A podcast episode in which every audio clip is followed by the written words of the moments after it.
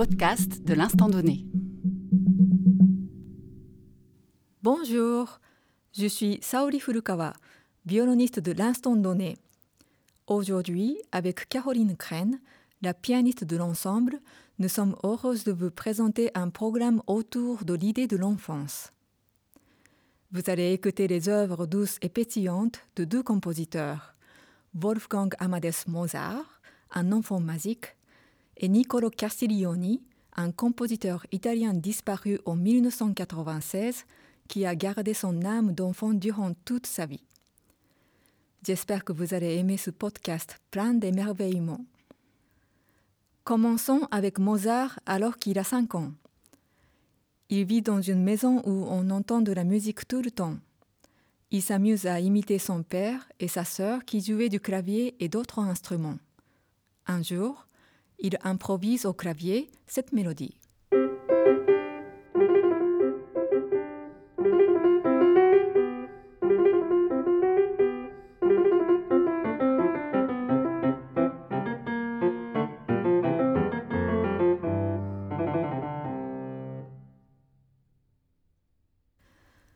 Son père, Léopold, la note tout de suite dans un petit cahier. On dit que c'est la première composition de Wolfgang. Sa sœur Nannerl se souvient que le petit Wolfgang aimait beaucoup la couleur des tierces et qu'il trouvait du plaisir à les jouer avec un doigt de chaque main en disant coucou en même temps.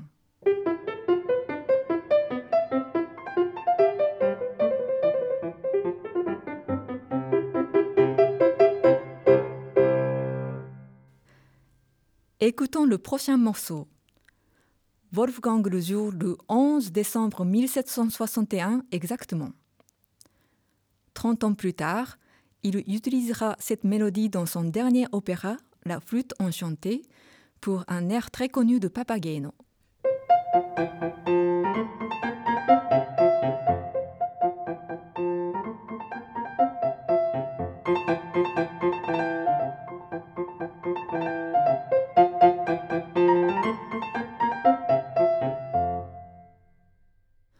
Vous propose d'écouter une petite pièce qui correspond à ce jour au plus ancien manuscrit connu de Mozart.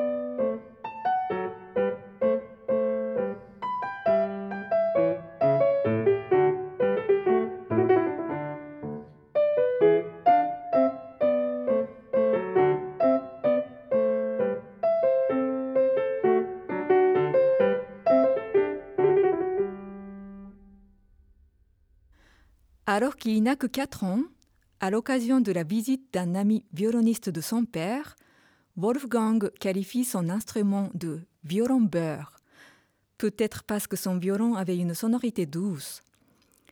La sonate pour clavier et violon que nous allons jouer maintenant a été composée lorsque Mozart avait 10 ans. On ressent de la tendresse dans cette musique, un peu comme du beurre, et surtout, on y trouve déjà une couleur de la maturité.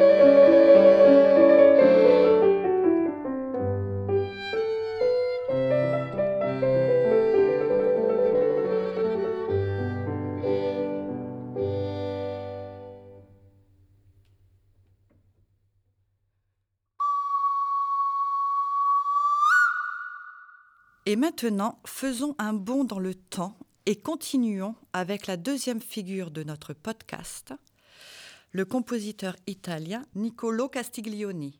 Son œuvre de compositeur s'étend sur la deuxième partie du XXe siècle, la période où la musique fut parfois aride et dogmatique, ce qui n'a jamais été le cas de la sienne, qui se démarque par sa singularité. Il ne revendiquait rien, n'appartenait à aucun clan, il était libre. Ses amis disaient de lui un adulte avec une âme d'enfant qui a conservé la capacité de s'émerveiller. Il s'émerveillait de tout, même d'un pré au milieu des vallées. Il disait Le pré n'est pas seulement beau, il est gentil aussi. Le pré est gentil. C'était un amoureux de la nature et de la contemplation. Il était très sensible au changement des saisons et du temps, et parfois si impatient de l'arrivée de la neige qu'il dessinait des flocons sur ses lunettes. Il avait ce côté naïf et enfantin, mais il était également doté d'une très vaste culture, passionné de philosophie et de culture médiévale. Je vous propose trois pièces extraites d'un recueil de dix petites pièces qui s'intitule Comment je passe l'été. La première, arrivée à ce sorte de petite valse, puis La fontaine de Ghana. Dans cette pièce, la main droite est écrite dans l'extrême aigu. Le compositeur avait une prédilection pour ce registre qui incarne la pureté et évoque le sommet de ces montagnes qu'il aimait tant. Et pour finir, nous clôturerons notre voyage avec Chanson pour mon anniversaire, une pièce qui illustre bien la part d'enfance du compositeur.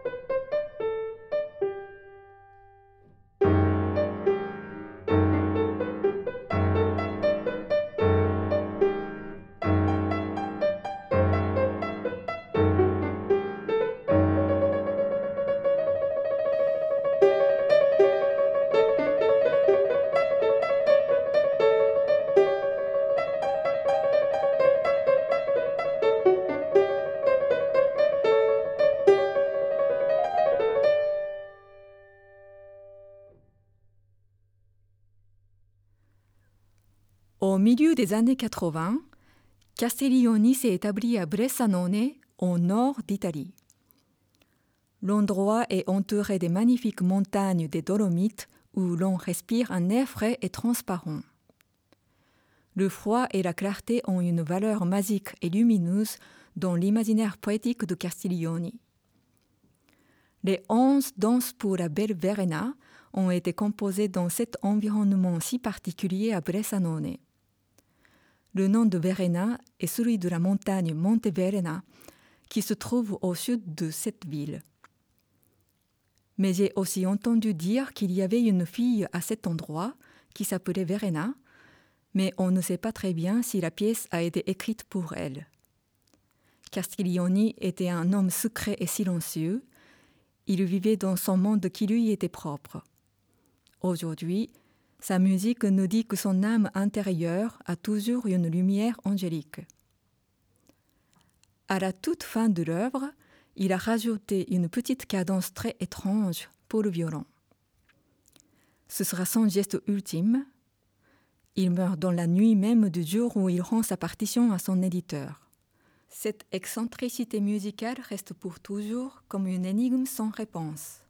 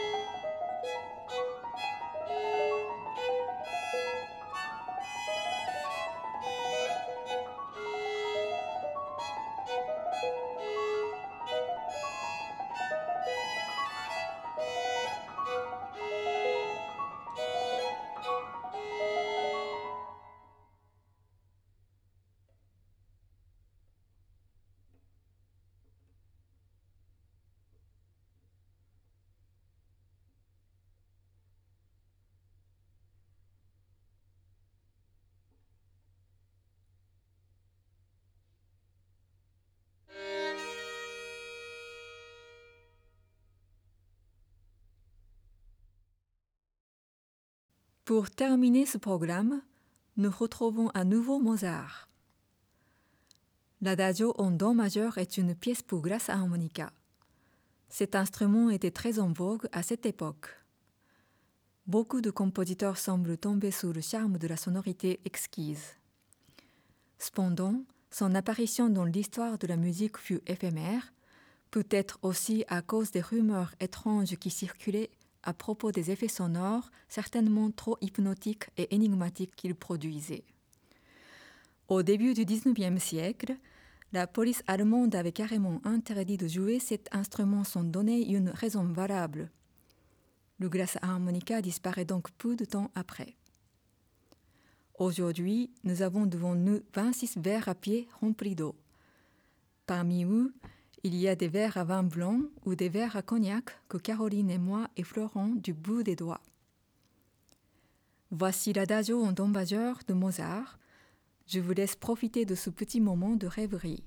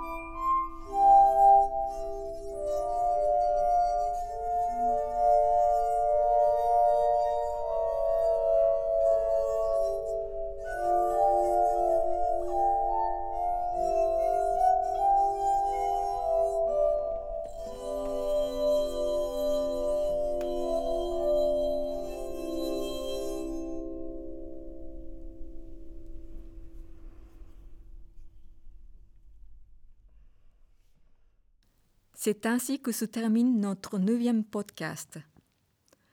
Comme c'est le début de l'année, nous souhaitons profondément que 2021 nous permette à toutes et à tous de nous retrouver à nouveau pour écouter de la musique en concert.